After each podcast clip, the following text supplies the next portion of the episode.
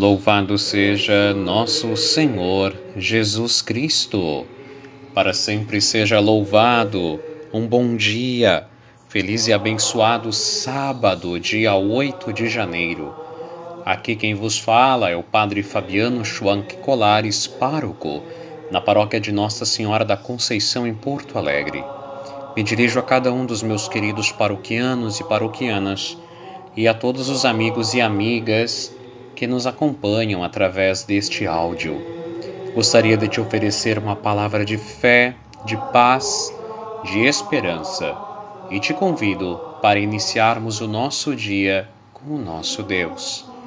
Em nome do Pai e do Filho e do Espírito Santo. Amém.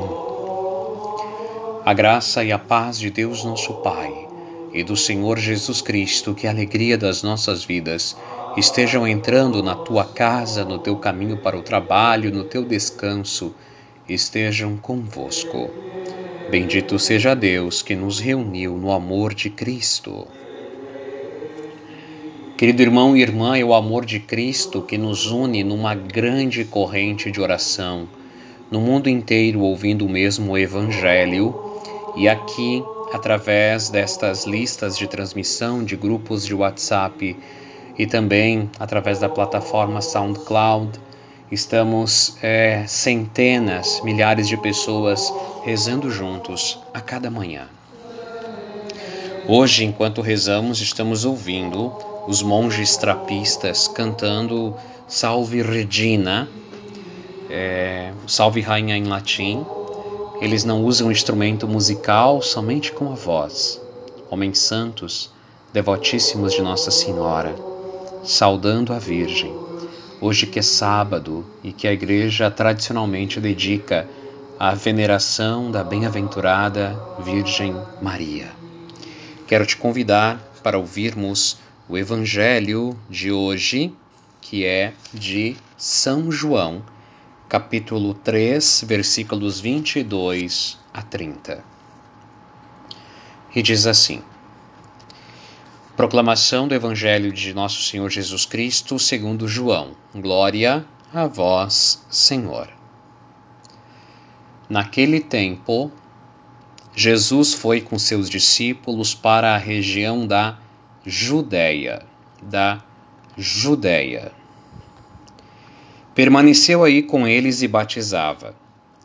Também João estava batizando em Enom, perto de Salim, onde havia muita água. Aí chegavam as pessoas e eram batizadas. João ainda não tinha sido posto no cárcere. Alguns discípulos de João estavam discutindo com um judeu a respeito da purificação. Foram a João e disseram: Rabi, aquele que estava contigo além do Jordão e do qual tu deste testemunho, agora está batizando, e todos vão a ele. João respondeu: Ninguém pode receber alguma coisa se não lhe for dada do céu. Vós mesmos sois testemunhas daquilo que eu disse. Eu não sou o Messias, mas fui enviado na frente dele. É o noivo que recebe a noiva, mas o amigo que está presente e o escuta enche-se de alegria ao ouvir a voz do noivo. Esta é a minha alegria e ela é completa é necessário que ele cresça e que eu diminua. Palavra da salvação. Glória a vós, Senhor. É necessário que ele cresça e que eu diminua. Querido irmão e irmã, Jesus sai da Galileia e vai à Judéia. Nós já conhecemos o mapa da Terra Santa. Já utilizamos aqui as comparações com o mapa do sul do Brasil, de que a Galileia seria como o estado do Paraná, a Samaria o estado de Santa Catarina e a Judéia o estado do Rio Grande do Sul. Jesus vem da Galileia até a Judéia.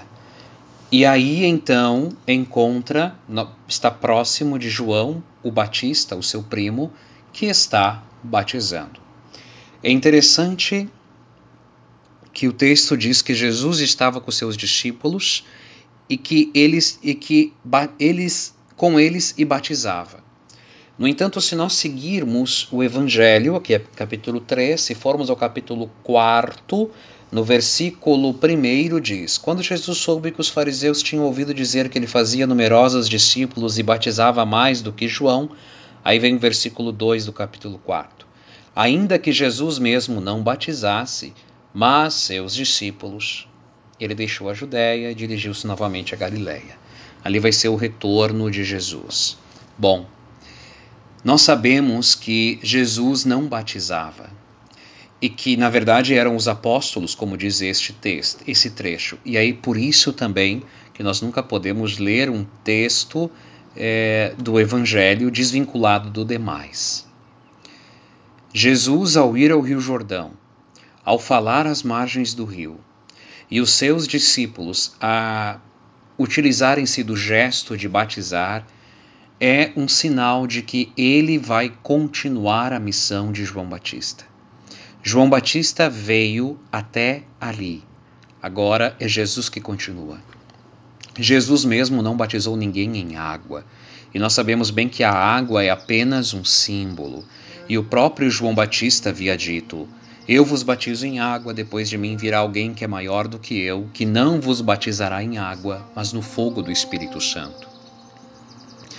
Jesus está agora se colocando no lugar de João Batista e partindo dali. E João Batista, da outra parte, está entendendo que a sua missão está se cumprindo e agora é hora de ele se retirar. E de fato, isso vai acontecer através da prisão que ele vai receber e depois, logo depois, da sua decapitação, da sua morte.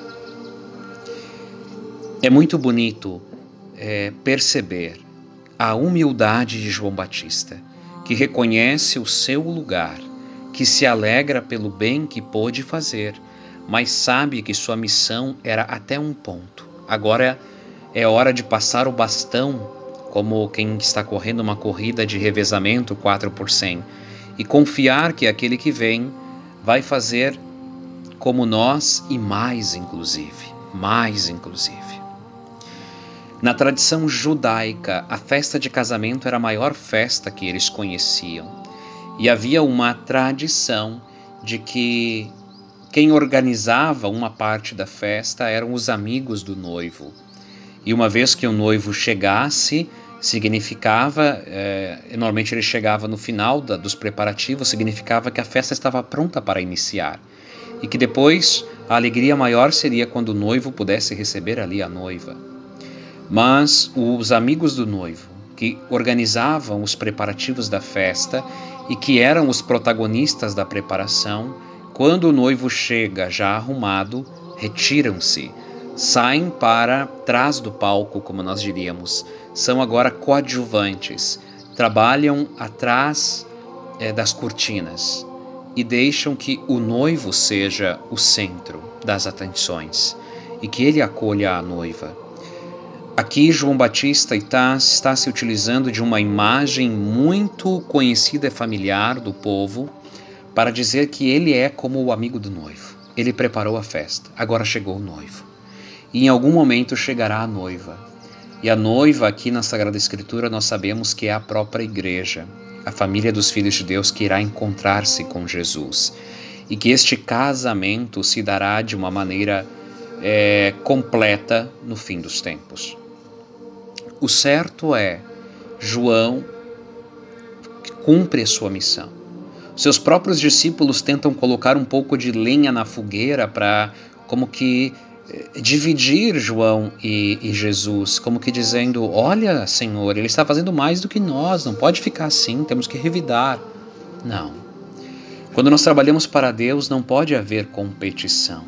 Quando nós trabalhamos para o Senhor, não pode haver um grupo achando-se melhor do que o outro, um movimento melhor do que o outro, uma pastoral melhor do que a outra, um sacerdote melhor do que o outro. Não. Cumprimos a nossa missão. Fazemos o que está ao nosso alcance, com humildade e, como diz João aqui, sabendo que recebemos de Deus os dons que temos e colocamos estes à disposição. Importa que ele cresça e que eu diminua. Todo evangelizador, todo missionário, todo membro da igreja, todo membro da família dos filhos de Deus deveria se colocar no mesmo lugar e na mesma atitude de João Batista. Nós somos instrumentos do Senhor. Importa que ele cresça e nós diminuamos. Nós conduzimos as pessoas até Jesus, depois nos retiramos e deixamos que eles dois interajam, Jesus e a pessoa que nós conduzimos. Não conduzimos para nós, conduzimos para Ele. Olha a humildade, olha a liberdade.